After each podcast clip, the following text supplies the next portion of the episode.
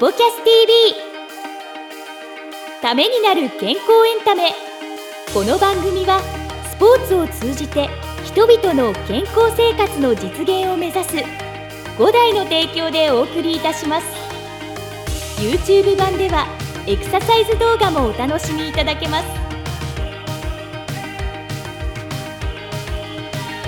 こんにちは、早川洋平です。石崎裕太です。ためになる健康エンタメ、スポキャス TV、えー今週もやってまいりました。はい石崎さんよろしくお願いします。よろしくお願いします。さあ、今、今週もやってまいりましたと言いそうにながら、ちょっとこう、口がわなわなして噛みそうで噛まないみたいな感じだったんですけなるほど、ちょっと怪しかった感じがそう、こういう仕事をしててもですね、ええやっぱりかなり怪しいんですけど、石崎さんなんか噛みそうになるとかないですか？前の方うがんあったかなっていうお前の方が感じしますねうん、なんかあの、若い頃の方はが噛んでたような気がしますね。あ、そうなんだ。多分、頭で考えてることをとにかく喋りたくて、あーはいはい。まあ、お客さんの前でいろいろと喋っていることが、はい頭の中でのと口でこうやって発言するのがうん追いつかなくて、うん噛んでたような気がしますけどね。あじゃあ今追いつくようになってきた。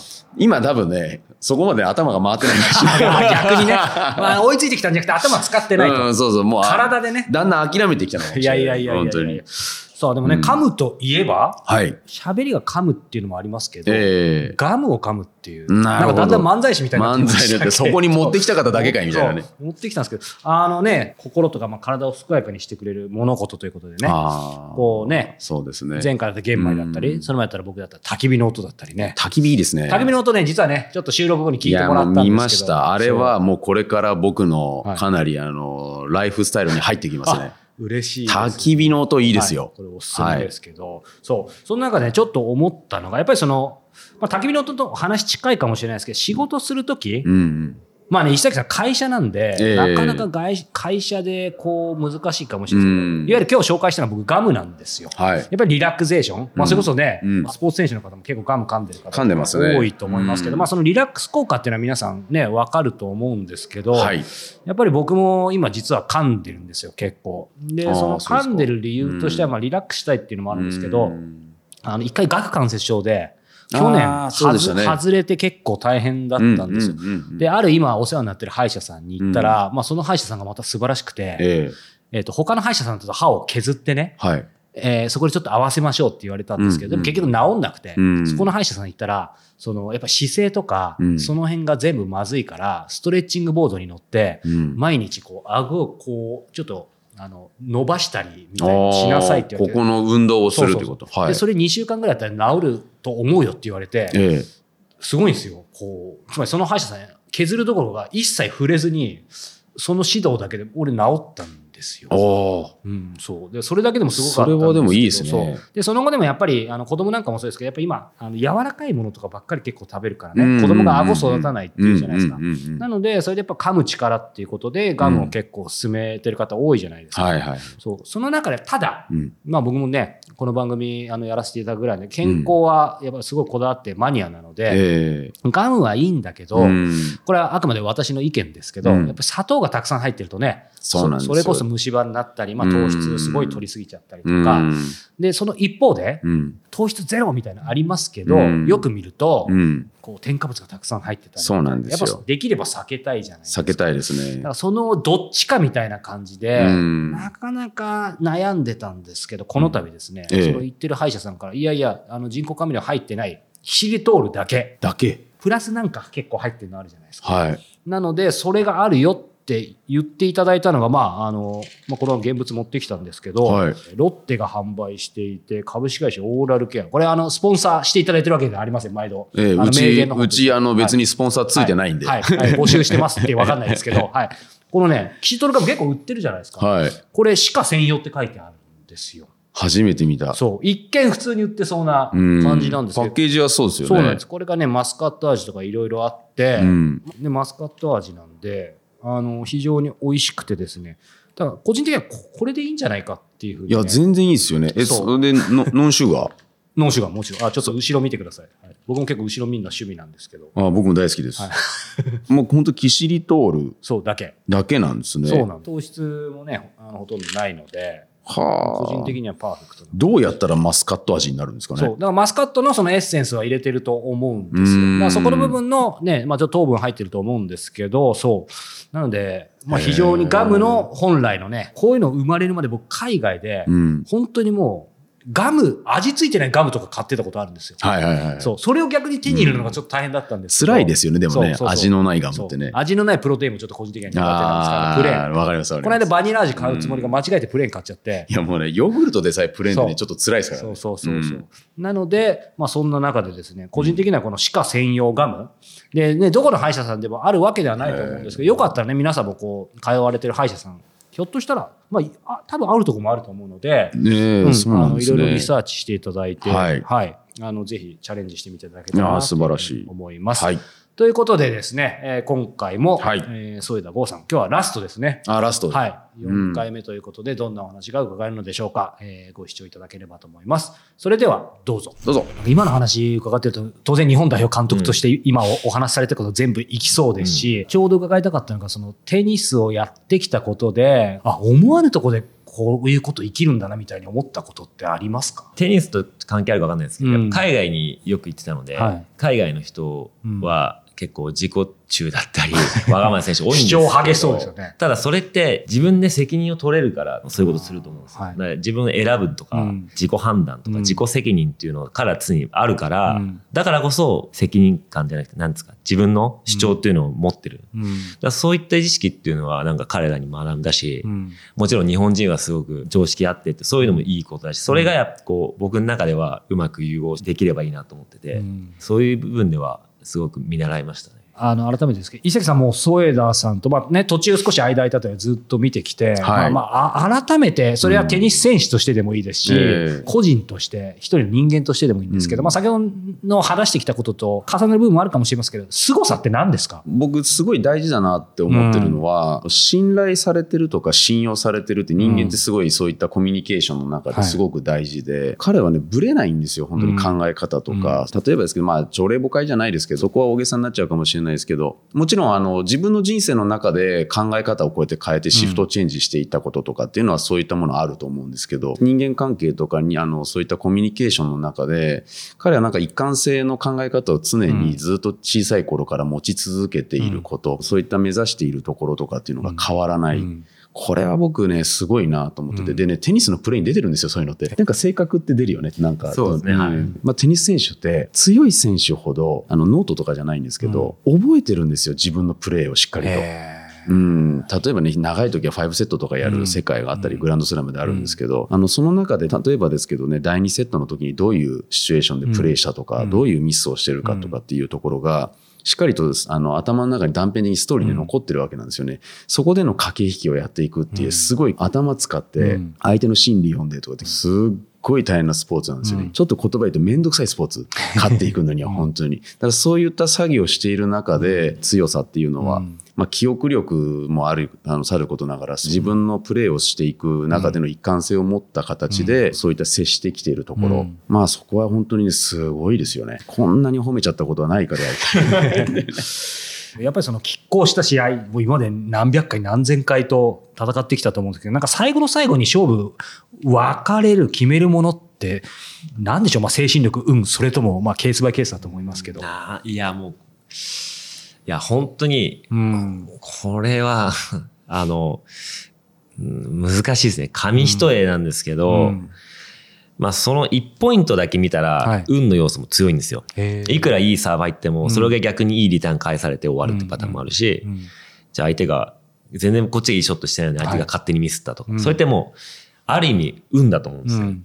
だけど、そのテニスの場合は、やっぱランキングで判断されるスポーツなので、うん。1年を通した中で、はい誰がじゃあ1位になるかっていうスポーツなんで、まあそれって運ではなくて、はい。やっぱ日頃の積み重ねのことだと思うし、まあ努力もそうだし、うん。休む時に休むし、そういった全ての総合力はい。が大事になってくるので、うん。まあさっき言ったこう客観視とか分析能力とか、あとはコーチとか環境とか、自分のチーム作りっていうのがうんすごく大事になるのかなと思います。うん。はい。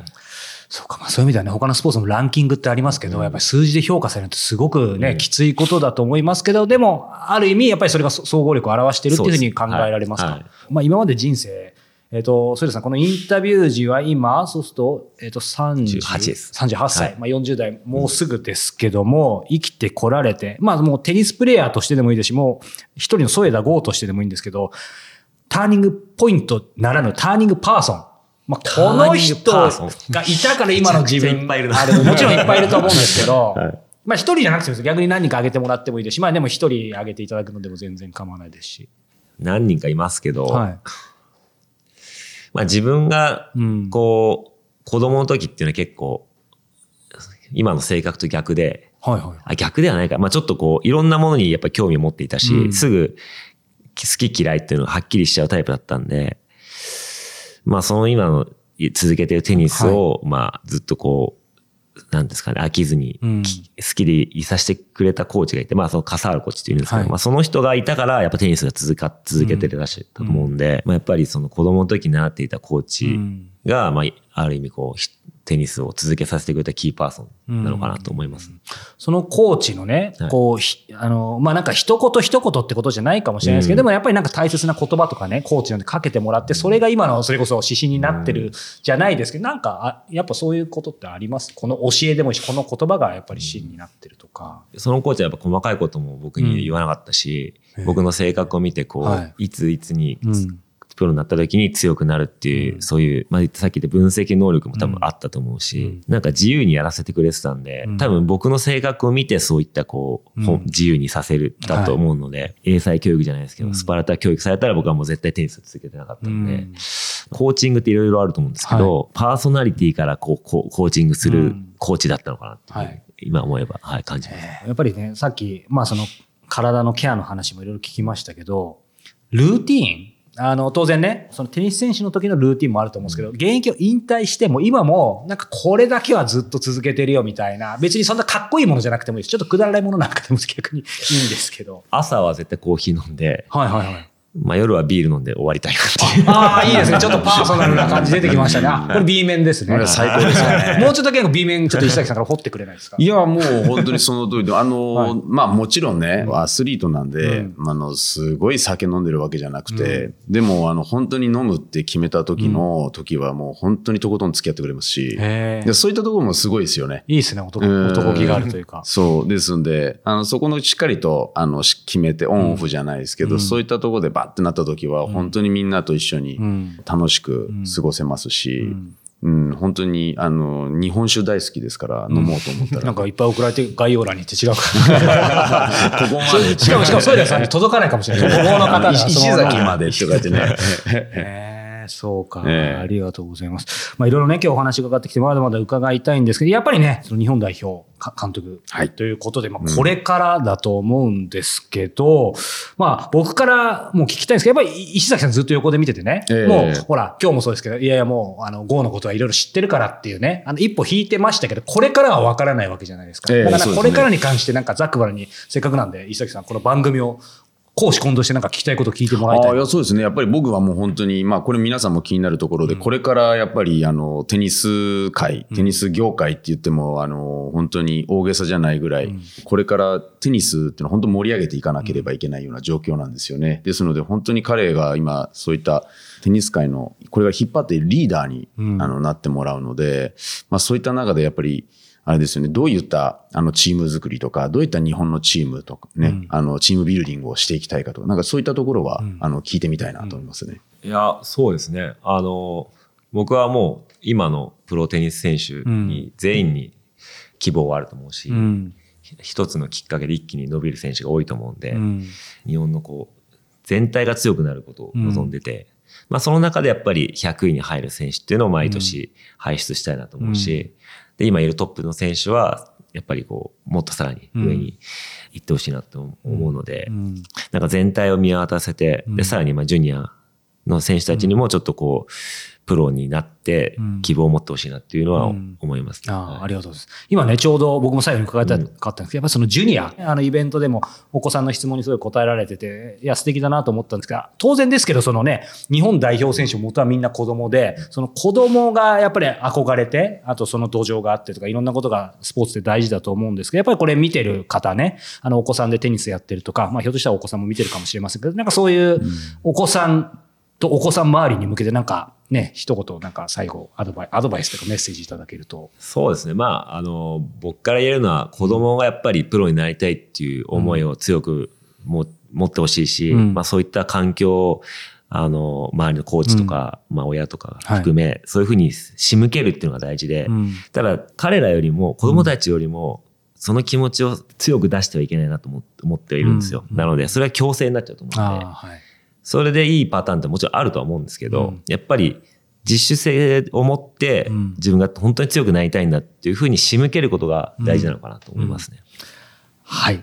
ありがとうございます。ということで、なんか石崎さんから最後に一言ありますか？いやーなんか言葉に重みがあるなと思って、うん。やっぱり毎ずっと聞いてて思っててこれから本当にねあのさらにあの素晴らしい存在になってもらいたいと思いますし、うん。今年からのプロ選手そしはい。てこれから未来あるねジュニアの選手が、えーしっかりとですねいろんなあのアドバイスをもらって、羽ばたけるようなね2023年になると思いますので、えーこれから楽しみですね。そうですね。はいということで、2023年の添田剛さん、そしてね、えー日本代表、そして、えーテニス界をですね、えーみんなで、えー注視していければと思います。ということで、今日は添田剛さんを特別ゲストでお迎えしました。どうもありがとうございました。ありがとうございました。ありさあ、エンディングのお時間です。やってまいりました。来ましたか、はい、えーガムに続いて名言、どちらもスポンサーはいただいていませんが、はい、今回来ました。じゃあ、ちょっと石崎さん開いてもらいましょうか。で早川さんが答えるっていう？任せます。パはい、ッオリンピックの勝負ははい、7割がメンタルな部分ではい。あとの3割が運欲をなくして平常心に戻ること、うん。重量上げ三宅義信選手のえー名言7割がメンタルで3割が運。これ実力はって思ったんですけど、つまりもうオリンピックに出る方は、うん。もうそこはあるし、うん。まあそれこそね、ちょっと前の話になりますけど、うん。サッカーのワールドカップでも、もう PK に次ぐ PK みたいな感じじゃないですか。はいはいはい。クロアチアとかがすごい勝ち上がって。うんだから実力はある程度みんなレベルは縮まってるから、もうそこは当たり前の話でメンタルと運っていうことなんですね。いやそうでしょうね、もうん。うここのレベルまでいくと、もう本当にトップ・オブ・ザ・トップっていうか、うん。もうそういう方たちが、うん。ね、当たり前ですけど、オリンピックなんで、国の代表で、ねやってらっしゃる方たちだから、うんうん。そこがどういう感情で、うん。この平常心に戻ることって、これはあの舞台で平常心っていうのってどうなんですかね？でもなんか思うのがこういう収録の場はい。っていうのもやっぱりうんまあ経験だと思うんですけど、うん。結局は。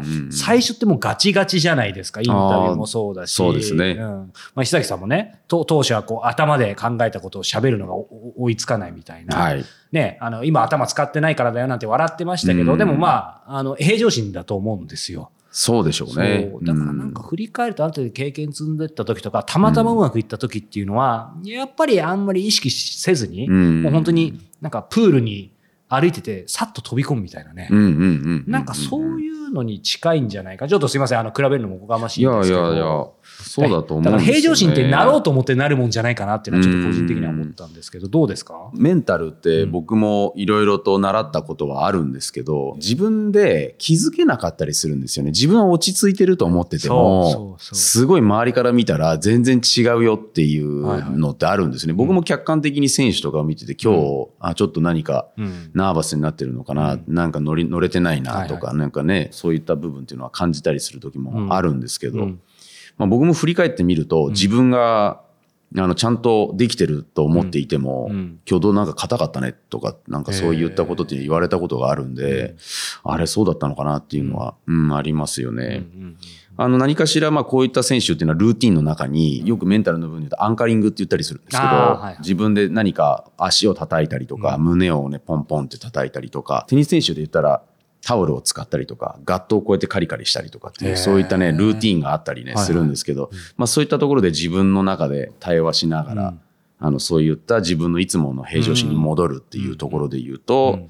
まあ、この三宅選手のそういったメンタルの部分が7割なんだよっていうのは、なんかうなずけるところがあるのかなって感じしますね。それだけ高揚する場ってことですよね。いやそうでしょうね。あね。メダル取れるか取れないかっていうところは国もそうですし背負ってて、うん。日の丸背負って、でそこでまあ人生もその後の人生もまた変わりますからね、いろんな意味で期待と不安とうん葛藤しながら戦うんでしょうねう。んね垣間見つつね、僕たちもできるだけ平常心でいければというそうですね思ってい。はいということで、えー今回もご視聴いただいてありがとうございました。えー今回もですね、えーリエ先生のプチエクササイズ、えー合わせて配信していますので、ぜひね、こちらでね、えー体の方も動かしていただけたらと思います。はいということで、また次回、えーお目にお目にかかれるのを楽しみにしております。それではまた。この番組は提供5大グループプロデュースキクタスでお届けいたしました。